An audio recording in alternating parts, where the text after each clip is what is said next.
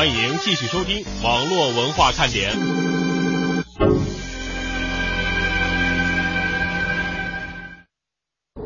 Professor Hawking, it's an honor and a privilege to meet you, sir. I know.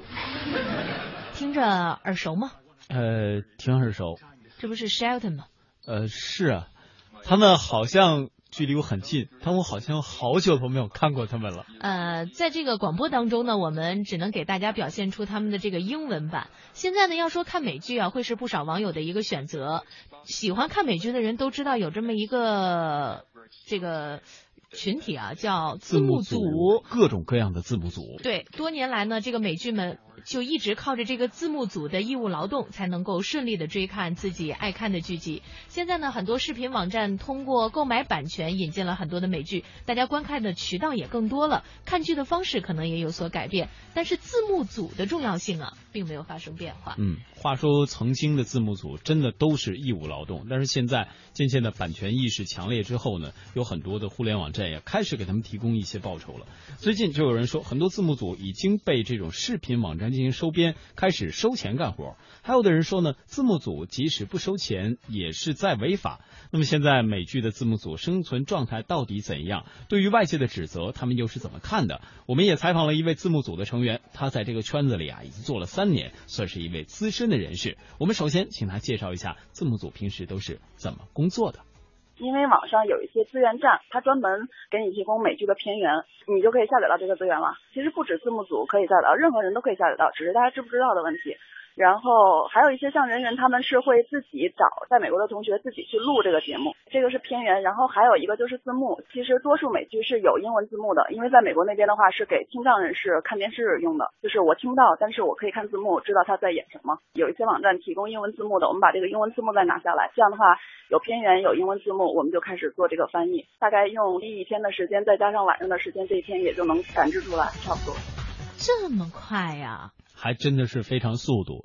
我记得最快的一种体验是当时，呃，在电视上刚刚播出两个小时之后，我基本上就已经看到了有字幕的版本。嗯，那在网上其实这种知名的字幕组很多，比如刚才我们采访的那位，他提到了著名的人人字幕组，还有比较出名的像破烂熊字幕组，这也是他们平时他们是怎么组织起来的？各位可能也比较好奇。那接下来我们的采访也聊到了这些。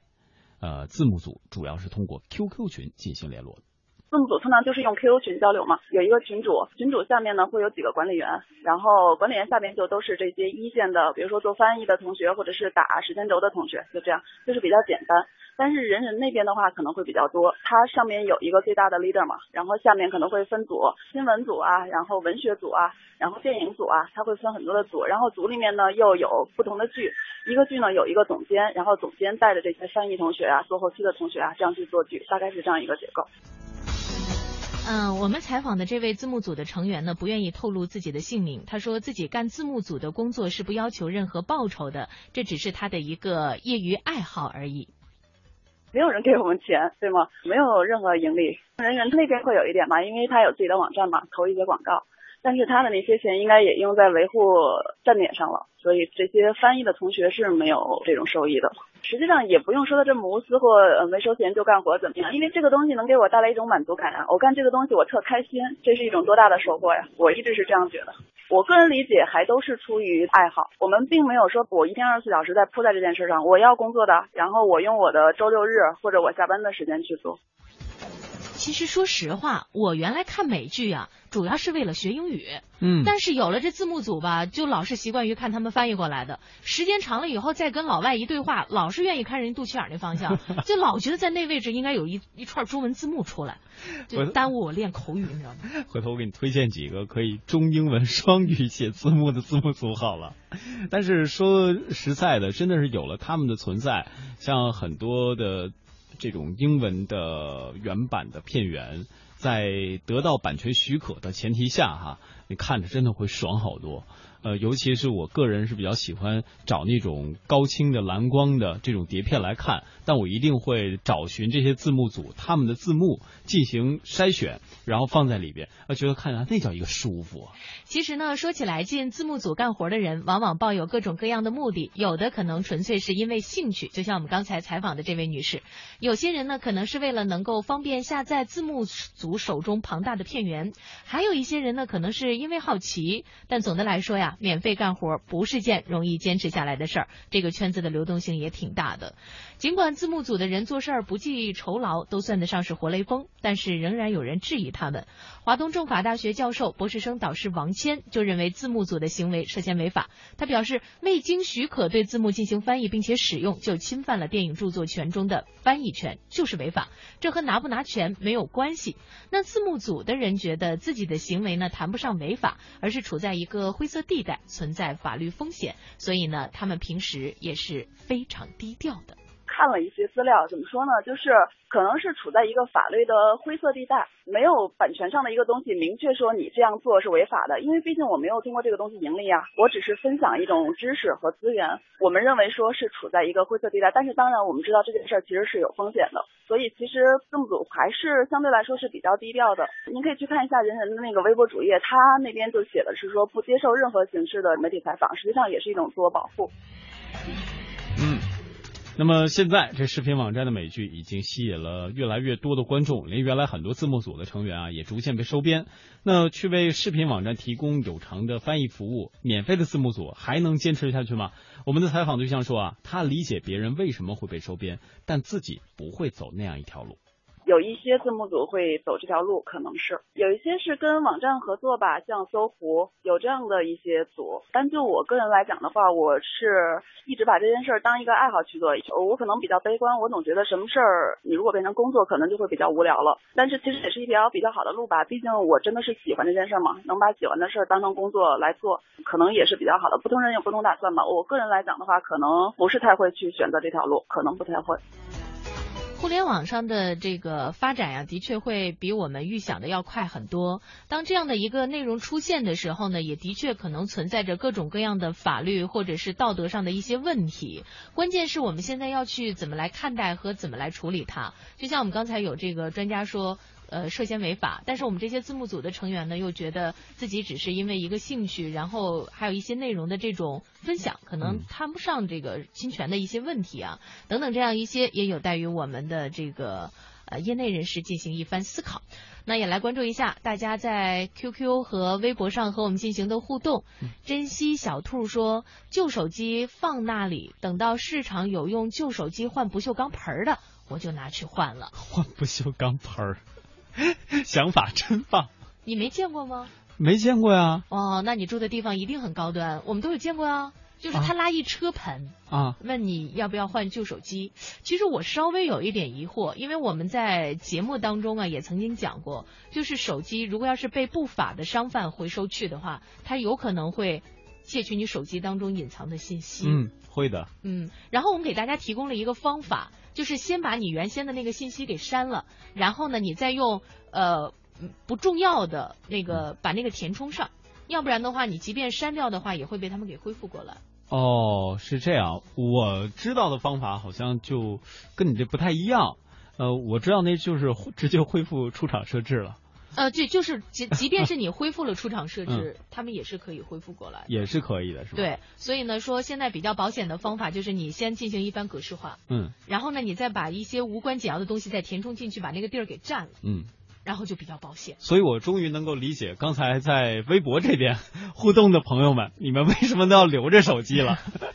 我我们的习惯很像，我现在也把手机都留着，来看看大家怎么说吧。嗯，梦锁清环，他说留着啊，除了两个被。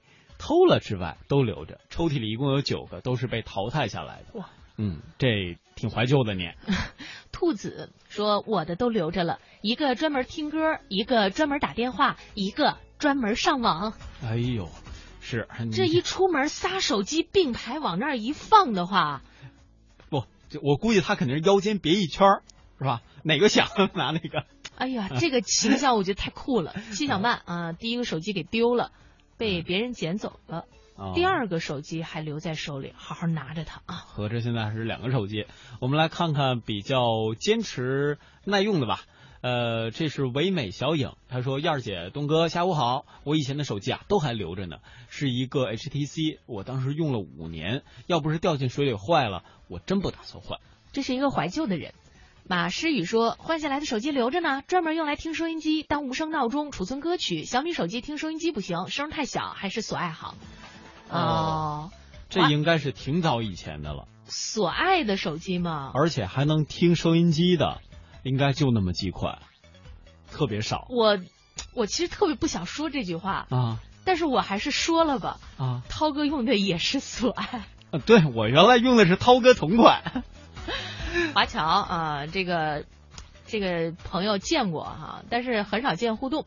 上次去这个迅雷参观的时候，这个朋友给我留下了比较深刻的一个印象，嗯因为当时大家都到齐了，就他那个打了一辆 摩的来了。他说留下来了，呃，把它扔在箱子的角落里边。嗯金小曼说，第三个手机正在使用期间啊，等等这样一些。呆小猫也说，旧的手机能用的就留着当闹钟，没用的就给扔。那你得多少闹钟啊？哎呀，有一点像我们广播节目早班节目主持人的那个范儿哈。啊一般情况下，上早班节目的主持人吧，最少三个。最少得定三个闹钟。对，第一个闹钟响起，它是它是阶梯状定时间的，呃，五点、五点五分、五点十分。嗯这样的话呢，当第一步闹钟响起来的时候，哦，太好了，我还可以睡五分钟。第二步呢，呃，手机响起来说，啊，太好了，我还可以睡五分钟。嗯第三步手机再响起来的时候，那就世界末日了。有的时候有点强迫症的性质。呃，刚才我们都说的朋友是比较喜欢留手机的，比较怀旧的。那这位叫做今生永远的最爱，他说我最我用不了的手机啊，都丢垃圾桶了，因为用不了了。你是觉得留着占地儿是吧？嗯嗯，好像还是今天猫尾巴豆也说说你怎么这么久才发话题啊？让我们好等。没说嘛，原来这活儿都蒙蒂干，他一走吧有点不太适应。其实蒙蒂走的时候，我们应该跟他说，蒙蒂你走的时候话题得接着发啊。呃，七小曼说手机没有卡还能上网，呃，可以，是可以的那这流量算算谁的？，WiFi 啊哦啊，现在有一种高科技叫 WiFi。哦 哦，周末二人游今天来的早。因为小东哥来哈，所以来的早一点说换下来的手机呢，一般都给家人用。嗯，周末二人游，我不是我说你哈，做你的家人我深以不以为然。你这旧手机都给人家用，说如果不能用就拿去卖，要是卖不了的话，就会把手机螺丝以及屏幕什么的拆下来以后留着用，其余的都砸烂了卖给废品站。我的天哪，你这工程量也够大的。其实说到这儿，忽然也想听听各位对于旧手机的一些看法，因为现在随着时间应该是科技发展速度的加快吧，很多手机其实还可以保证他们的使用，但因为他们速度过慢，或者他们的这种各种参数啊、各种硬件达不到最新流行的标准，它就渐渐的被我们放在抽屉、放在角落，只有应急的时候才会被我们使用。那这些时候，各位都是怎么做的选择？然后那些旧的手机，一旦你再用它的时候，你心里有一个什么样的感受或者想法？不妨也和我们说一说哈。嗯呃，可能也会勾起很多以往的故事和回忆。甚至我现在拿起以前旧手机的时候，我还想可以想到和这部手机有关的所有的故事。是吧？嗯，就是在他的这个身影当中，有着你青春的记忆。尽管现在小东已经，呃，是吧？但是呢，他依然能够想起自己年少轻狂的日子。我们给大家送首歌吧，在这个歌曲和我们的半点不太长的广告之后，也欢迎大家和我们继续说一说。另外呢，在互动 QQ 上，欢迎这位时光不老，我们不散。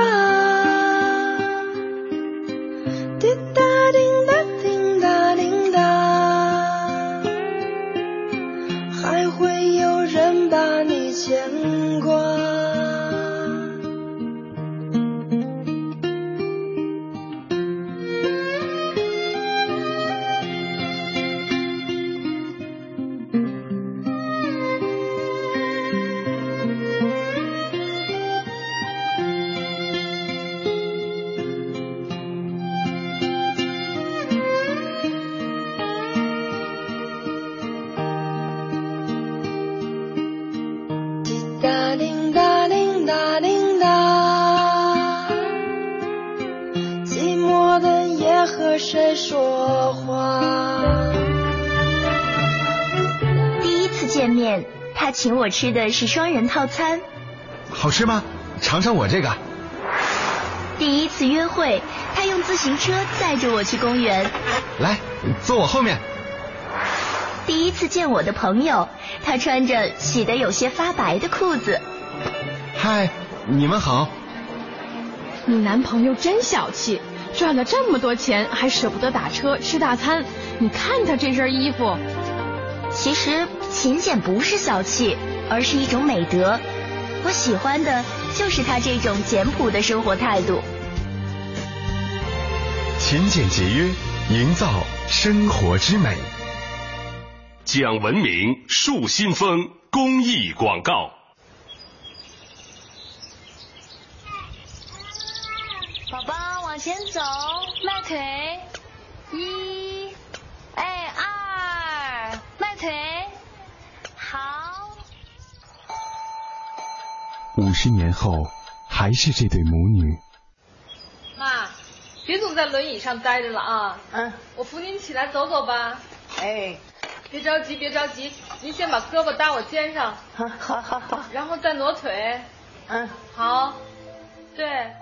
您扶我走出了我人生的第一步，请让我扶您走完您的人生路。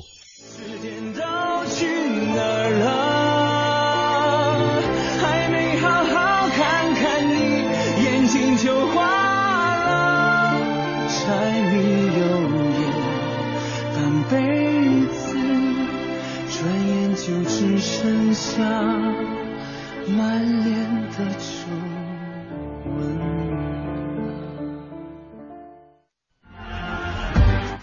巴菲特对微软创始人比尔盖茨说：“我很早就思考，我有机会和责任将财富回馈社会。”您正在收听的是中央人民广播电台华夏之声网络文化看点。我们的电乐怎么没来呀？电乐有点着急。欢迎大家继续收听网络文化看点节目。今天呢，是由小东和文燕在节目当中陪伴大家度过这一个小时的时间。呃，大家呢，今天关于旧手机的话题，看起来还是非常的有一些自己的想法。但小猫说：“我跟你说的一样，也是阶梯式的闹钟。有时候呢，用旧手机看小说，感觉好不习惯哦。嗯，是因为旧手机的屏幕太小吗？哎，有这种可能性哎。现在很多人想换手机的主要原因就是，哎，我觉得屏幕的手机不是手机屏幕好小，看起来就觉得跟那个原来看到 BB 机一样哈。嗯。白板说：“呃，东哥、二姐，想你们呀，终于听到你们的声音。”为什么叫二姐？呃，估计蒙蒂是大姐吧。哦，我会转告给大姐的。百感交集呀。啊，回来了！欢迎一下白板，又一次回到了我们的广播覆盖地当中啊！也希望你的这个工作呢，能够一切顺利，步步高。嗯，还有一些其他的朋友，嗯，还有爱无止境，他说以前的手机啊收了起来，现在手机配置都越来越好了。有次手机去拿去店里维修，用了一下以前的诺基亚的 N 七三，就觉得真心不能用，反应太慢，而且只能打电话了。想当年这部手机也挺贵呢。对呀、而且好炫。是啊，在当年它的那个彩色的外观，加上它的摄像，好像都是被很多年轻人所追捧的潮流啊。你看现在的年轻人啊，像宝东这样的、小东这样的哈，就是手机，我觉得就换的挺快的。我不算太快吧，我至今的两部手机，第一，呃我现在是呃拿的两部手机，一部呢服役大概是四年的时间，将近五年了；第二部呢也是两年多了，所以我觉得我还好，我算是一个比较怀旧的人。熊熊说：“我去年丢了三个，我这速度手机更新换代也没有我快吧？如果要是这样的话呢，我倒觉得你不妨每部手机啊都买的便宜点，丢了吧也不至于那么心疼。嗯，呃，刚才那个马诗雨说说跟涛哥用的是同一牌子手机，很开心啊，留着所爱。呃，其实涛哥有一个理念，我觉得还是不错的。他觉得，呃，我这个手机功能都很全啊，是吧？用着也很趁手啊。嗯我为什么有要一定去追那个最新的潮流呢？这样的话，除了让别人说哇你用了一个什么什么样的手机之外，我会获获得其他任何的好处吗？嗯，后来涛哥换手机的主要原因也是因为手机速度越来越慢了。呃，他后来想换一款诺基亚的什么神机幺幺，嗯，双卡双待防水，待机一个月。关键还有收音机。下半段呢，我们也来说说有关手机的事儿。那么今天呢是星期四，照例是我们互联网解读师开始跟我们说互联网当中的那些事儿的时间，我们就从世界杯和移动端的关系开始说起吧。破解互联网破解互联网迷局，互联网谣言，互联网谣言。我是互联网互联网解读师小黄小。互联网不忽悠，今天我们也凑个热闹，说一下世界杯。世界杯是一项国际盛事，从国家政要到平民百姓，几乎都在看，都在说。尤其是对于中国的球迷和伪球迷们来说，因为时差问题，似乎看的是格外辛苦。网上也因此出现了很多好玩的段子，比如有人说，在世界杯期间，球迷们看球的原则应该是女友不跑，老婆不吵，饭碗能饱。四年一度的世界杯测试的是男人的责任感以及女人的忍耐力。再比如说，男球迷们为了获得另一半的理解，在世界杯期间应该主动向另一半报备本月观赛的时间安排，提醒另一半可能要取消逛街、看电影，甚至连交流互动的时间也需要压缩，并与另外一半谈好补偿条款，比如赛后要陪他逛街、给他买东西、帮助做家务、照看孩子等等等等。可见，看一场球赛真是没那么容易的。当然，在这些好玩的段子之外呢，我们还注意到互联网经济的发展已经给大家享受世界杯这场体育盛宴的方式带来了非常大的变化。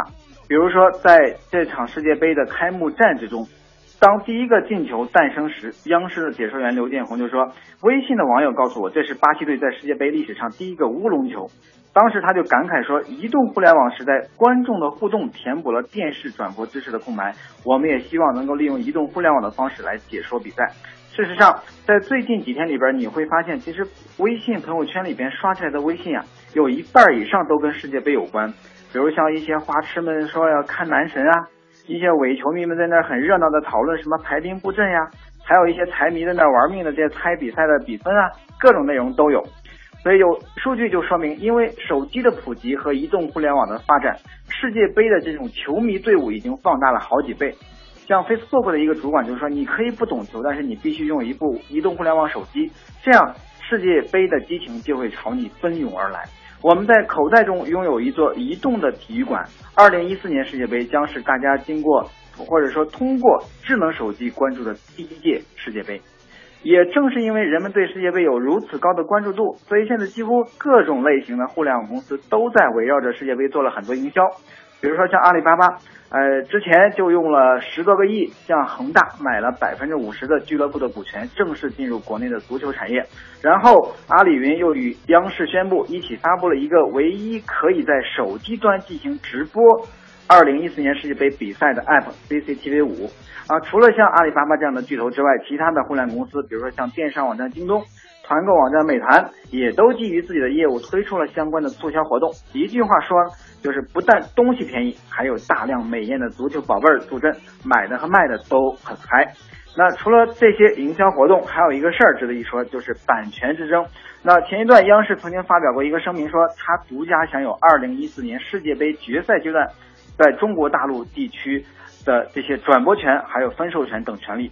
那在具体操作上呢，就是他已经决定不再向其他的卫视，甚至说互联网公司出售转播权，而只是将点播回看卖给视频网站。那你要知道，仅仅是点播权这一项，央视就可以向他们收取四千多万的版权费，这个数目的确是非常大的。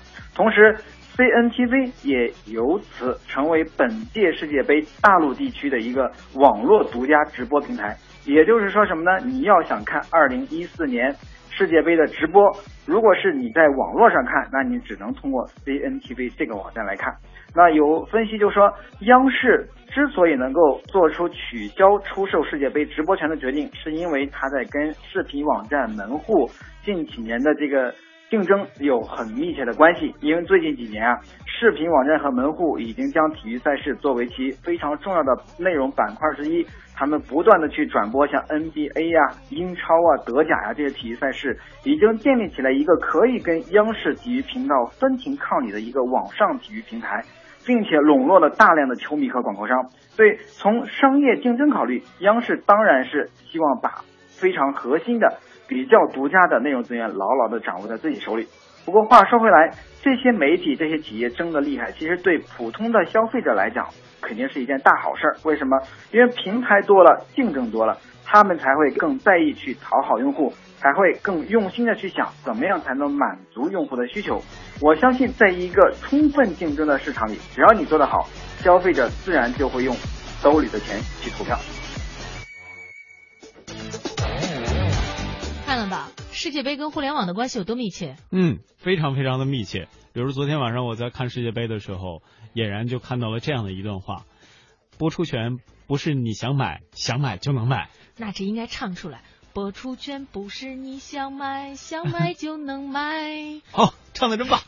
尽管这个词儿有点没有对上来，呃，总而言之呢，我觉得就像刚才我们的这个解读师所说的最后一句话，网民其实最直接的体验就是他的这个给我的感觉好不好，然后我最直接的反馈就是我要不要从兜里边掏钱给你付费。嗯。这肯定是会有这样的原因，比如说你中间要总卡断呐，或者广告太长啊，是不是？网民他在选择的时候也会有自己的一些倾向。嗯，是这样。所以呢，就是互联网公司啊，一直走的特别的快的主要原因，就是要不停的给网民们提供更好的这种体验哈。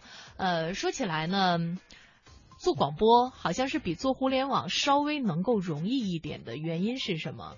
就是大家呢也会跟我们进行一些反馈，但是一般网民吧给予这些互联网产品的反馈吧都比较的直接而犀利，嗯，但是大家对于网络文化看点呢都给予了太多的包容，就有的时候感谢各位，对节目做的可能不是那么好，然后大家还老是特别支持哈，我就觉得特别汗。嗯，呃，这从我打酱油的第一次一直到打这么多次酱油，你都打了多少了？家里边是不是都可以开一副食店了？开一饺子馆。就算，你是还得打点醋才行的。嗯，看一下在微博上大家和我们进行的互动啊。多情总被无情恼说那次手机坏了，拿起旧手机的时候说了一句“久违了兄弟”，然后就想说兄弟已乘已乘黄鹤去，黄鹤一去不复返，因为根本开不了机。有充电吗？估计也是放了太久了吧，充不起来了。嗯嗯，你怎么知道你手机是女的还是男的？他应该是有指向性的吧。比如说，很多朋友都开始怀念早年间诺基亚的 N 九五那一部手机。如果你说她是一姑娘，那一定是个女汉子。齐小曼说，现在又用到以前的手机，感觉它变得好小，有一点儿不习惯了。嗯，会有这样的可能性。你现在拿起一个二点二寸的屏幕，跟现在我们看的五寸、六寸的屏比，那确实小啊。然后 DJ 说手手都用来嗯什么呀？手机不能开机了，都留着呢，留着留着就不见了。哦，化了。它应该是倒腾倒腾就融化了，天太热了。嗯，另外呢，看一下大家刚才有一位朋友说，昨天好像是赶六幺八了吧？是不是？淘宝啊，白板说刷了三部红米加强版送人了，哦而且已经是收到货了。哎呦，这恭喜啊！这能在这种时候还能抢到心仪的物品，了不起。郑朝峰第一个手机被偷了，第二个手机被我老爸看上去就没收了，第三个手机躺在老家抽屉里，第四个和第五个躺在我现在卧室的抽屉里，第六个手机在和你们发微博互动，手机见证了我们进入移动通讯的一点一滴，还是留着吧。留着吧，这就是手机和你们的故事。当然，很多朋友可能，呃，是不是也可以把你和第一部手机的故事聊一聊？比如说我自己的第一部手机就是从我老爸那抢来的，嗯哼，嗯，当年什么牌的？呃，摩摩托罗拉的，哦，早年间的大翻盖，还是因为老爹要换一部新的，我说那部旧的留着也没用，就给我用吧。就这样变废为宝，拥有了自己的第一部手机。后来呢，第二部手机是磨老妈，老妈老妈，我爸那手机没法用了，你再给我买一部新的吧。这样就有了自己的第二部手机。后来呢，又开始磨老爸老妈，两个一起磨，就有了自己第三部手机。所以到现在，你什么时候是挣钱自己买的第一部手机？呃，二手手机用的差不多了，就开始自己挣钱买新的了。呃，到现在为止，你大概使用了多少个吧？一二三四五六六七部应该是有了。嗯嗯，因为还是还是挺多的，而且我觉得我用手机应该算挺废的。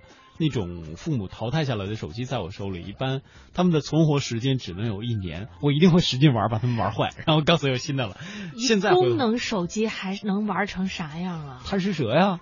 哦，呃，不过话又说回来，这不是特别好的一习惯。现在作为一个成年人了，我可以很负责任的告诉各位，我那时候很后悔。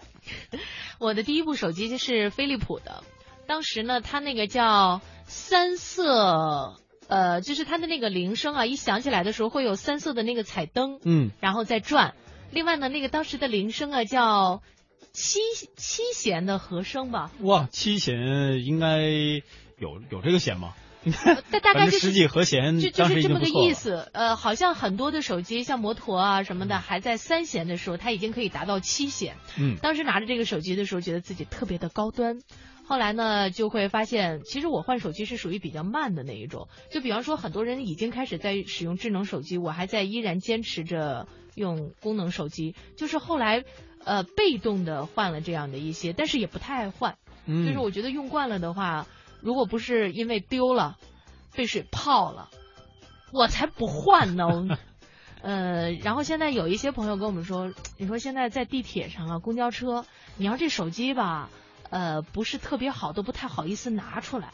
哎，为什么会有这种想法呢？总觉得周围的一拿什么苹果啊、三星啊，是吧，都显得很、嗯、很洋气、很高冷的这个范儿，自己一拿出来，可能是一个什么千元智能手机。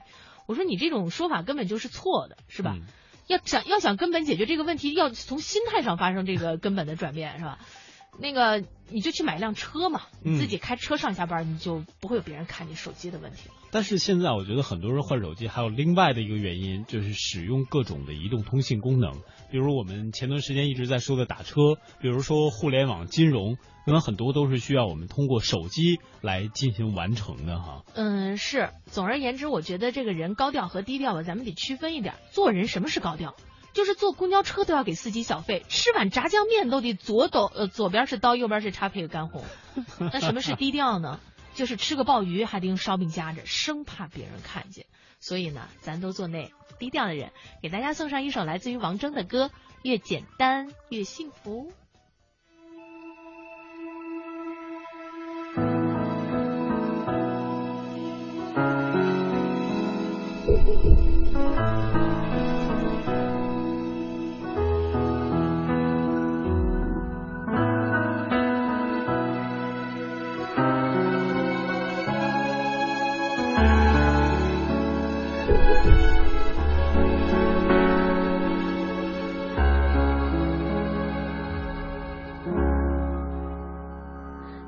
说起那条回家的路路上有开满鲜花的树秋天里风吹花儿轻舞阳光会随落照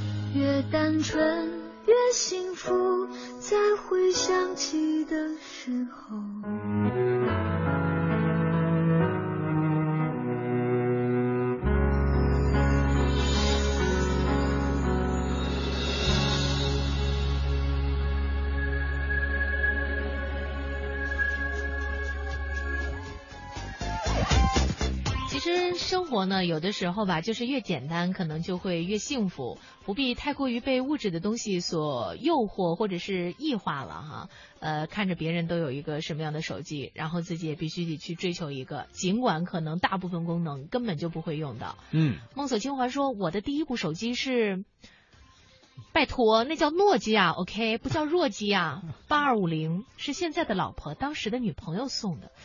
哎，我发现现在小东啊，嗯梦锁清华啊，你们这都男的，这怎么搞的啊？怎么了？证明我们一直很怀旧吗？这都是要不就是爸妈送的，要不就是女朋友送的。啊，那前提是这样，爸妈送我的是二手的，我现在给他们买的都是新的，比我的还先进的手机。你知道这是为什么吗？就是父母在你身上的投资是要收到回报的时候。那给女朋友的呢？呃，现在也是直接把房子都写在女朋友的名下。所以说，他们用手机换来一辈子的幸福。猫尾巴豆第一部手机用自己的工资买的，诺基亚的八二五零，跟梦锁清环是一款哦。当年这款机型还是特别火的。对，那个时候诺基亚呢可以打电话用，还可以当玩具玩，玩贪吃蛇和围棋。生气了再扔一下，气消了捡起来装好电池和后盖开机继续使用，功能真心很强大。嗯，有一位朋友他问了一个和手机有关系的问题，他说我几天没登录支付宝，在登录的时候他说我密码错误，这是怎么回事啊？你忘了密码呗，密码输错了呗，实在不行打客服呗。呃，要不然的话追回一下密码，因为我觉得支支付宝这个还是挺重要的，它是跟你的这个钱呀、有着密切的关系，看看有没有支付宝会存在盗号的可能吗？存在啊，所以我觉得还是跟这个但没关系，你只要把相应的情况和支付宝中心那边呃说清楚，它目前是有一个赔偿的机制的，呃，一般情况下问题不大哈。嗯，所以呢，我觉得还是尽快的联系。另外呢，把自己的这个密码呀设置的尽量的复杂一些，比方说，你可以设置成“我爱听网络文化看点”的汉语拼音嘛。哇嘞个去，那得有多少人的密码是一样的呀？大家可以把这个汉语拼音当中的不同的字母再进行一下你自己能够记住的排列组合。最后谁能记住密码呀？孙朝峰，我的第一个手机叫桑达，是翻盖的，深圳产的。二零零五年十月一日在广州，呃番禺番禺买的，非常喜欢它的音质。哎，一定是用起来杠杠的。嗯，这个夜尽天明说第一部手机是 N 七零，经典坏蛋说第一部手机呢是诺基亚的第一款智能机，坐车被偷了，哎呀。朋友手机和我的手机一起装口袋，结果那个小偷呢，趁我打盹的时候把口口袋划破，把我的手机拿跑了，朋友手机却还在口袋里边。哎呦，因为你那个时候可能是比较早的用上智能手机的原因吧。你用的可能也是比较大的手机吧？哦，也许是比较炫的。嗯，比较吸引人眼球的。梦锁清环最近看来是比较闲啊。他说，问题是我当时很穷啊，买不起啊，我电脑也是他送的，我不要。他说：“那你要不要你就拿去扔了好了。”我的天，你嫁给他一定很幸福，不是你娶了他 一定很幸福。说出心里话了。呃，他说：“可惜我舍不得。”这个话吧，要正反听。有的时候，这个男女恋人哈，这个女女的生气了，跟这个男的说：“你给我滚！”你告诉你离真近一点。对，就是你这个时候呢，你千万不要真的就。走人了，对，因为女朋友心目当中呢，可能是说让你是吧。滚回来！交给交给各位男士一个最好的办法，这个时候啊，一定要先把他哄好，说亲爱的，我错了，你看怎么怎么样？你用各种方法先把他哄好，然后在他的情绪已经转变过来的时候，说刚才你这事儿不对啊，咱们来聊一聊。嗯，七小曼说他的密码没有写错，那我觉得可能是会有一些安全问题了，紧赶紧跟支付宝中心联系一下哈。嗯，呆小猫说第一个手机是从老爸那儿拿来的，很喜欢那个手机是金立。哎呦，后面也被偷了。怎么搞的？为什么大家这种遗失的几率如此之高？我们是不是也要从自己身上找寻一下原因？比如前段时间还看到了那种手机可以挂各种就是什么移动支付的什么防贼呀、防电呐那种卡都在上面有，呃，这可以尝试一下。在我很早期的时候，还有那种手机的挂链是可以和你的腰带放在一起的，就有很多人还不放心。挂一条不足以，还要挂好多条；挂好多条不足以，还要挂彩色的。一拿出来手机，哇，一道彩虹就出现了。这个昵称是有关部门的这位朋友啊，说用了十部手机，最近的两部呢是二零一二年买的小米 ES 和世界杯开幕前抢的红米 Note。自从买了 Note 之后，才发现四英寸的 ES 是如此的渺小。还是告诉一下大家，不要老是盯着智能手机当中看，刷微博呀、看微信呀等等这样一些，要不然的话，我跟你说，随着屏幕越来越大，你依然会觉得它越来越小，因为视力下降了，字儿看不清楚了。嗯，那伴随着各位留的手机这么多，我只能给各位诊断一下，你留的手机越多，证明你的手机依赖症可能也会越严重。嗯，是一个衷心的提醒哈。今天我们的网络文化看点节目借用呆小猫的一句话是：时间又到了，点心们，明天再见啦！明天再见啦，点心们。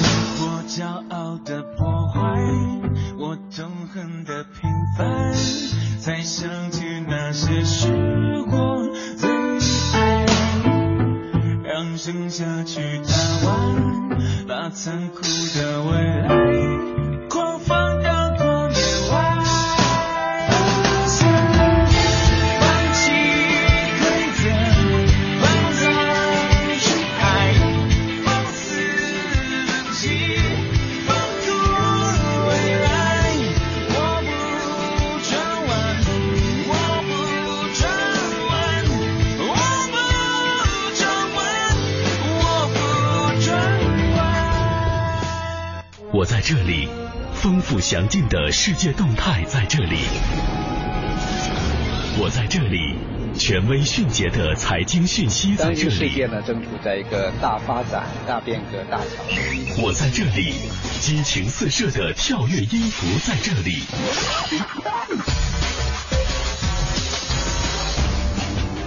我在这里，体贴实用的生活妙招在这里。我在哪里？快乐与感动就在哪里？我是谁？FM 八十七点八，八十七点八，一零四点九，AM 一二一五。中央人民广播电台华夏之声，我们一起在路上。